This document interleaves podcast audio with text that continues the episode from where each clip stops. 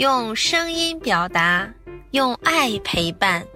大家好，我是优爸课堂的妈妈主播，我是刘子杰和刘子明宝宝的妈妈。今天我给大家讲的故事名字叫《桃树下的小白兔》。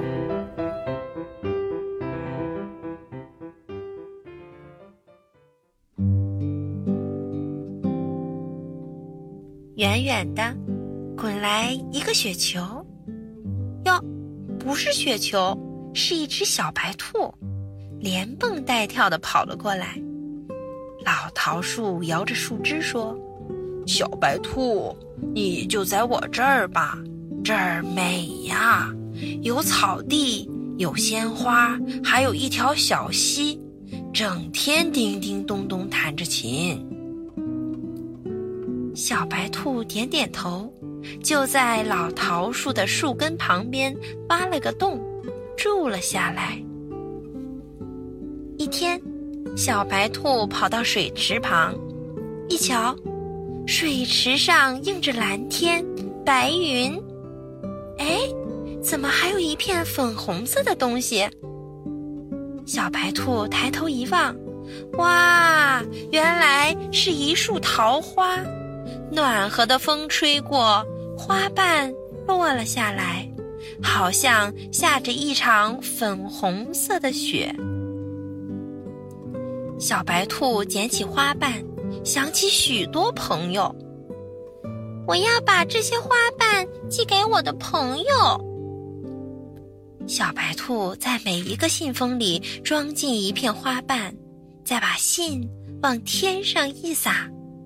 飞吧，飞吧，快飞到朋友们的身边去。老山羊正在看书，小白兔的信飞来了。老山羊拆开信封，一片花瓣轻轻地落在了他的书上。哦，这是一张书签呐！往后我一翻书就能看到这张漂亮的书签，有多好啊！小花猫望着天空，它在想心思。明天是它的生日，得打扮的漂漂亮亮的。要是能有一只好看的发卡，那有多美呀！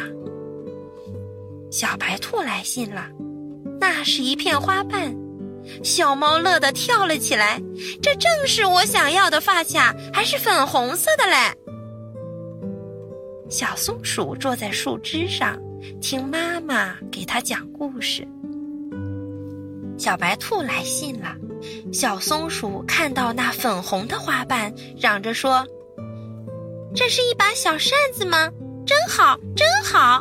妈妈，到了夏天，你给我讲故事的时候，我给你扇凉风。”小鸡们有了一顶太阳帽，那就是小白兔寄来的花瓣。他们春游去，有这顶太阳帽，你戴一会儿，我戴一会儿，你和我都变得更美丽了。睡吧，睡吧，我的宝贝，我亲爱的宝贝。金龟子妈妈唱着摇篮曲，可是小金龟子老睡不着。原来那果壳做的摇篮太硬了。就在这时，小白兔来信了。金龟子妈妈看见那片花瓣，说：“哇，这是小宝贝的摇篮呐！”小金龟子躺在新的摇篮里，软软的，还有点香味儿呢。它一会儿就睡着了。小蚂蚁也收到了小白兔寄来的花瓣，他说：“这是一只小船呀，我正好乘了它到水塘对面搬粮食去。”粉红色的小船在水塘里飘啊飘啊，风儿吹着它轻轻打转，真好玩儿。一天早晨，一支有趣的队伍来到小溪边。老山羊夹着书，书里露出那半张粉红色的书签。小猫戴着一只粉红色的发卡，小鸡戴着一顶粉红色的太阳帽，小松鼠拿着一把粉红色的扇子，金龟子妈妈背着一只粉红色的摇篮，摇篮里躺着它的小宝贝。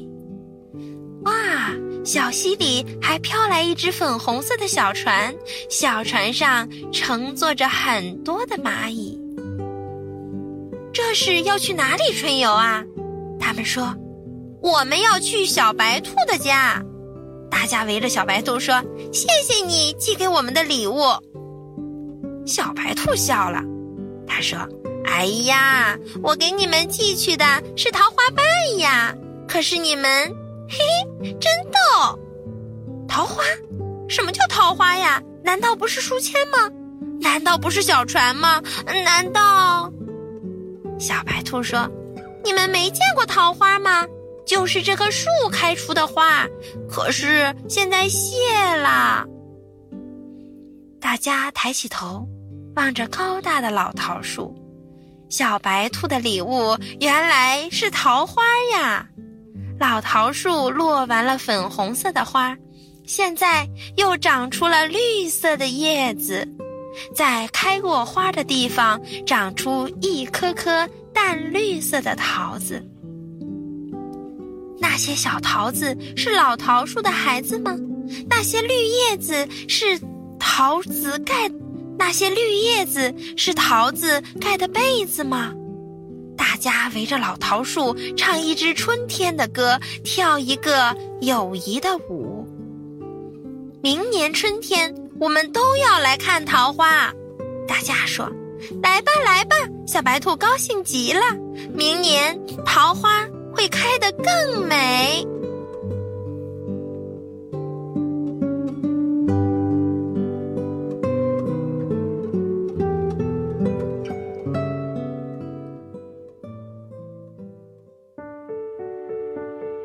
谢谢刘子杰、刘子明两位小朋友的妈妈给我们带来的小故事。桃树下的小白兔，子杰、子明的妈妈声音婉转动听，抑扬顿挫，给小朋友们带来了一场听觉盛宴。正在收听我们节目的宝贝儿和宝妈，如果你也想给小朋友们讲故事，就赶紧识别下图的二维码，添加小小编的微信，给优爸投稿吧。